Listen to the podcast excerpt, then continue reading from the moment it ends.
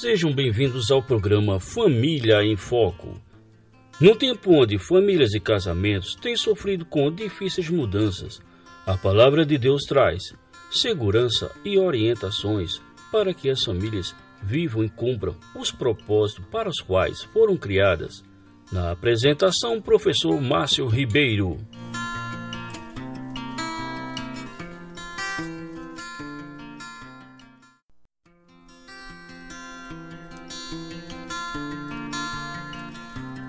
Olá, caros ouvintes, sejam todos bem-vindos ao programa Família em Foco. E, novamente temos a honra de ter conosco o pastor Sacha, falando para todos nós, na Mata Norte, na cidade do Carpina, é, sobre mais um tema bíblico, né? Sobre mais uma série de temas bíblicos, agora sobre a ira. Boa noite, caros ouvintes da Rádio Web Internacional. Aqui é o pastor Sacha. Quero dar a você as boas-vindas para o início de uma série que de todo o coração eu espero que seja confrontadora e consoladora.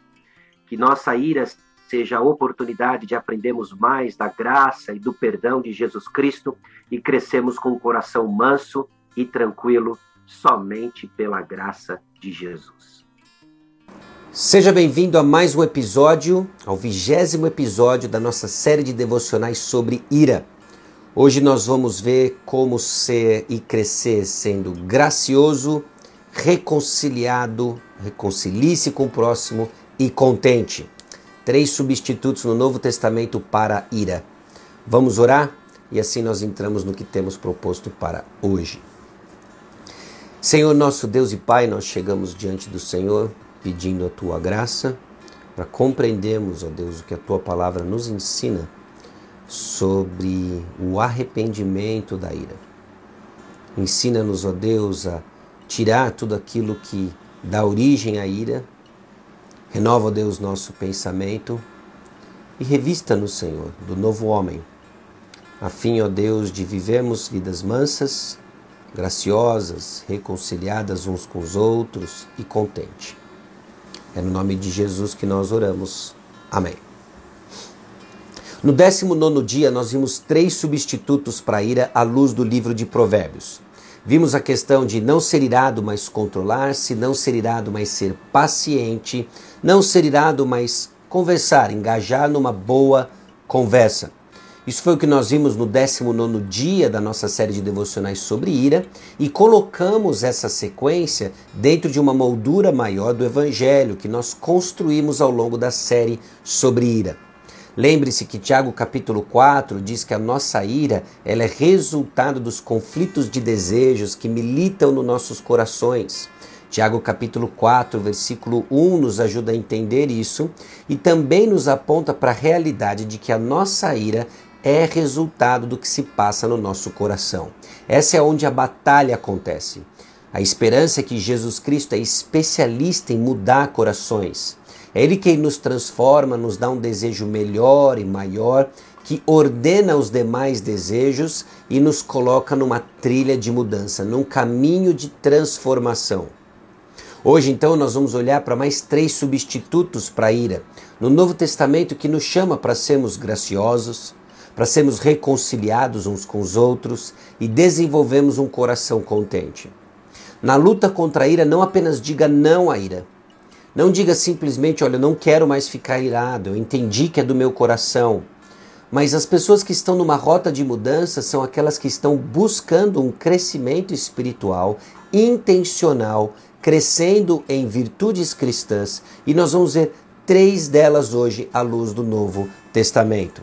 Primeira delas, então, é não fique irado, mas ao invés de dar vazão à ira, busque ser gracioso. Busque expressar o caráter de Cristo na maneira como você lida com diversas situações. Colossenses capítulo 3, versículo 8.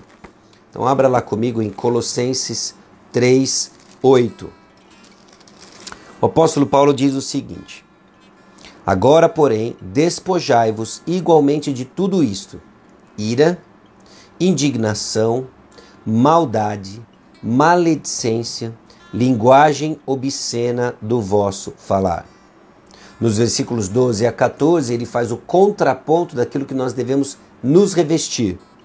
Revesti-vos, pois, como eleitos de Deus, santos e amados, de ternos afetos de misericórdia, de bondade, de humildade, de mansidão, de longanimidade. Suportai-vos uns aos outros, perdoai-vos mutuamente, caso alguém tenha motivo de queixa contra outrem. Assim como o Senhor vos perdoou, assim também perdoai vós. Acima de tudo isso, porém, esteja o amor, que é o vínculo da perfeição. Bom, o que nós vemos aqui nesses quatro versículos é que o apóstolo Paulo nos chama a crescer numa vida de graça. Abandonar a ira e revestir-se do perdão. O contexto todo de Colossenses 3 é a mortificação do pecado com as coisas do alto. Com as coisas do alto em mente. Colossenses 3, de 1 a 4, diz para buscarmos as coisas do alto, pensarmos as coisas do alto. Fazer morrer a velha natureza, que inclui as várias formas de ira, no versículo 8. Indignação, maldade, maledicência. E ele faz assim nos versículos 12 a 14, mostrando para nós quatro realidades de que nós somos. Nós fomos escolhidos, somos santos, somos especialmente amados e perdoados. Então, à luz de quem nós somos, o texto bíblico nos aponta quem deveríamos ser. Porque somos quem somos, somos chamados a ser compassivos, bondosos, humildes, gentis, pacientes. E porque somos chamados a ser bondosos, compassivos, humildes, gentis e humildes, somos chamados a fazer coisas diferentes, a suportar uns aos outros, a perdoar uns aos outros, a amar uns aos outros. Então o que fica para nós é que somos o que Cristo fez, fazemos de acordo com aquilo que Ele fez por nós. Suportar, perdoar e amar flui então naturalmente de nossa identidade, porque o que lhe define não é o seu pecado de ira, mas o que Cristo fez por você. Então não fique irado, seja gracioso, suporte uns aos outros. Perdoe uns aos outros. Ame uns aos outros. Essa é uma atitude ativa em que nós somos chamados a tomar responsabilidade, proatividade em amar uns aos outros. Então não fique irado, seja gracioso. Não fique irado, reconcilie-se. Mateus capítulo 5, versículos 23 e 24 diz o seguinte, Mateus capítulo 5, versículos 23 e 24. Se, pois, ao trazeres ao altar a tua oferta, ali te lembrares de que teu irmão tem algo contra ti, deixa perante o altar a tua oferta. Vai primeiro reconciliar-te com teu irmão, e então, voltando, faze a tua oferta. A ira arruína relacionamentos. O texto de Mateus capítulo 5 deixa bem claro que existe um espaço no perdão que coloca a paz relacional acima da adoração. Paz relacional está acima da adoração. Há uma prioridade, há uma urgência aqui. Há uma primazia de estabelecermos paz em nossos relacionamentos acima da própria adoração. A ira então nos leva a afastar de relacionamentos, ou porque você pecou contra alguém, é o que trata aqui Mateus capítulo 5, 23 e 24, ou porque pecaram contra você, que é o que acontece em Mateus capítulo 18. Mas eu e você sabemos de que é mais fácil deixar um relacionamento para trás do que assumir o nosso próprio pecado e nos arrepender. Mas não foi para esta vida que Jesus nos chamou. Ele nos chama a buscar como igreja perdão. Então nós temos que encarar que é mais fácil deixar um relacionamento para trás do que reconhecermos nosso pecado, nosso pecado inclusive de ira, e reconciliarmos nossos relacionamentos. Em Mateus capítulo 18, versículo 15, não é tanto você quem peca, mas pecaram contra você. Mas a lógica ainda é a mesma e o resultado ainda é o mesmo. Vá, reconcilie-se. Ao invés de deixar com que a ira tome conta no seu coração e crie rancor, como nós vimos há dois dias atrás, o chamado é para ir e reconciliar. Ao invés de ficar nessa queima lenta e buscando outras formas ou planejando outras formas de irar-se contra alguém na falta de perdão, a palavra de Deus nos chama a buscarmos ativamente ir e reconciliarmos.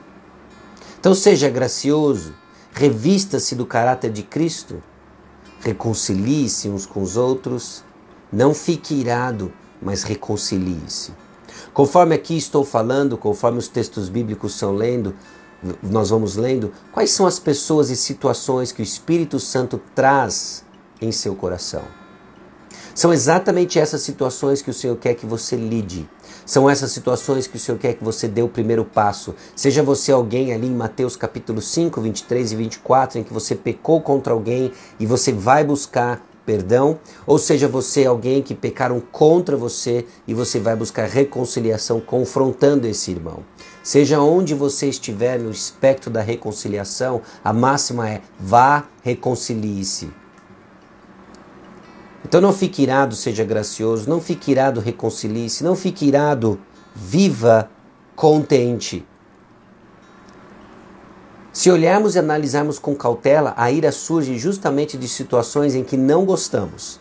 Você fica desgostoso de alguma coisa e expressa esse desgosto com ira. Mas contentamento é acreditar que Deus é bom quando a nossa situação não é boa. Deus é bom quando nossa situação não é boa. Na página 73 do nosso pequeno livreto de devocionais, o autor cita Jeremiah Burroughs, um, um, um, um puritano, e ele coloca o seguinte: é a estrutura contentamento, sobre contentamento. O que é contentamento? É a estrutura de espírito suave, íntima, tranquila e graciosa que livremente se submete e se deleita na disposição sábia e paternal de Deus em todas as situações. Deus não foge do controle, esse é o coração do contentamento.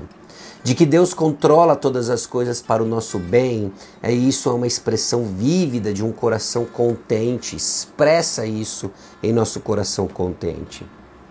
Agora, contentamento ele precisa ser aprendido. Então, ao invés de ficar nessa queima lenta ou explodindo em ira, cultive em seu coração a disciplina de crescer em contentamento.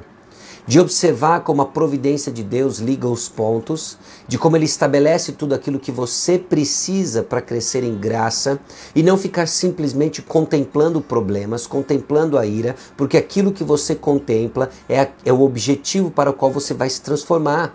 Contemple o pecado, se torne parecido com ele. Contemple o Senhor, se torne parecido com ele. Pare de contemplar o pecado, seja contente no Senhor. Ir então acontece quando alguém não nos trata do jeito como queremos ser tratados, ou algo acontece quando gostaríamos que fosse diferente. Por isso, crescer em contentamento é minar por dentro a fonte da sua ira. É minar de uma forma positiva, obviamente, nessa guerra, a fonte da sua ira. Nutrir um coração contente vai diminuir as, as oportunidades em que você está desgostoso com a vida ao seu redor, com pessoas, mas contente no Senhor. Não numa vida supérflua, superficial, Mary Poppins, não tem nada a ver com isso mas tem a ver com o reconhecimento de que tudo que vem do Senhor, que vem do alto, é bom e Ele está operando os seus propósitos para que você se torne alguém manso, alguém que reflete o caráter do nosso Senhor Jesus Cristo. Então a nossa série nos leva aqui, nos leva a cultivar o caráter de Cristo, de que a atenção do cristão não é simplesmente lutar contra o pecado numa busca de melhoria pessoal, de transformação meramente pessoal. É um caminho de arrependimento, em que estamos buscando crescer no caráter de Cristo, como o nosso resultado do conhecimento de Jesus. Não fique irado, seja gracioso. Não fique irado, reconcilie-se com seu irmão. Não fique irado, viva contente. E assim, o Senhor vai nos transformando de corações irados, indignados, rancorosos, para corações mansos e humildes. Assim o Senhor opera no coração dos seus filhos. Amém? De coração eu espero que essa série tenha sido edificadora, tenha sido consoladora, confrontadora e assim você desfrute do conhecimento de Cristo Jesus de mais perto. Ah, Deus abençoe ricamente vocês. Deus abençoe você que está na luta contra a ira, que se juntou a nós nessa luta contra a ira. É, talvez eu deveria dizer todos nós, não é? Ira não é uma questão de se você tem ou não, mas como se manifesta no seu coração. E vimos tantas formas como se manifesta. E assim nós crescemos no conhecimento de Jesus. Amém? Obrigado, pastor Sacha Mendes. Caros ouvintes, espero vocês na próxima oportunidade. Na próxima segunda-feira continuamos falando sobre ira. Acalme o seu coração com o pastor e escritor Sacha Mendes. Forte abraço, Deus abençoe a todos.